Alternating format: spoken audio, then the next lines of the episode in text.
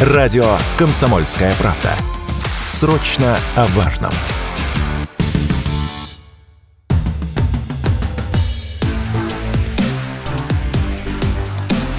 Честное риэлторское.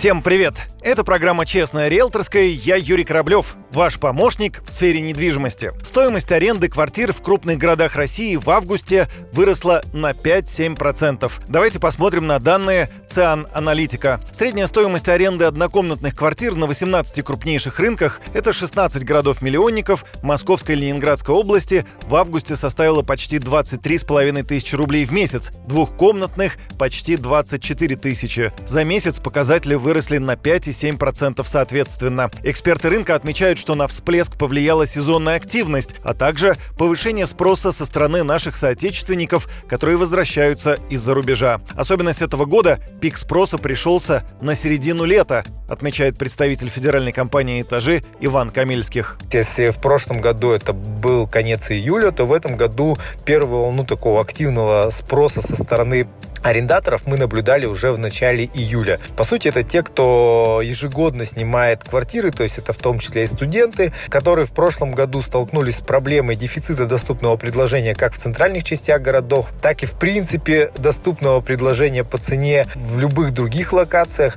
Они э, в этом году озадачились подбором арендной недвижимости раньше, то есть они начали поиск с начала июля. В этом году объем предложения уже сократился на 40-50 50%. Это еще больше подогревает ажиотаж на рынке аренды. В центральных частях городов, э, где расположено большинство учебных заведений, а сейчас студенты одна из э, активных э, целевых аудиторий на съем жилья, поскольку сезон такой. Естественно, что в большинстве крупных городов в центральных частях достаточно сложно найти доступное по цене арендное жилье. На фоне вот такого пикового спроса ставки аренды тоже начинают расти. Впереди высокий сезон для аренды квартир. Эксперты рынка не исключают исключают, что к середине сентября средние цены вырастут еще на 15%. Вот что сказал Иван Камельских. В перспективе, естественно, начало делового сезона, сентябрь месяц, ожидаем очередную волну, то есть усиление спроса со стороны как иногородних э, работников, так и, собственно, тех студентов, которые не успеют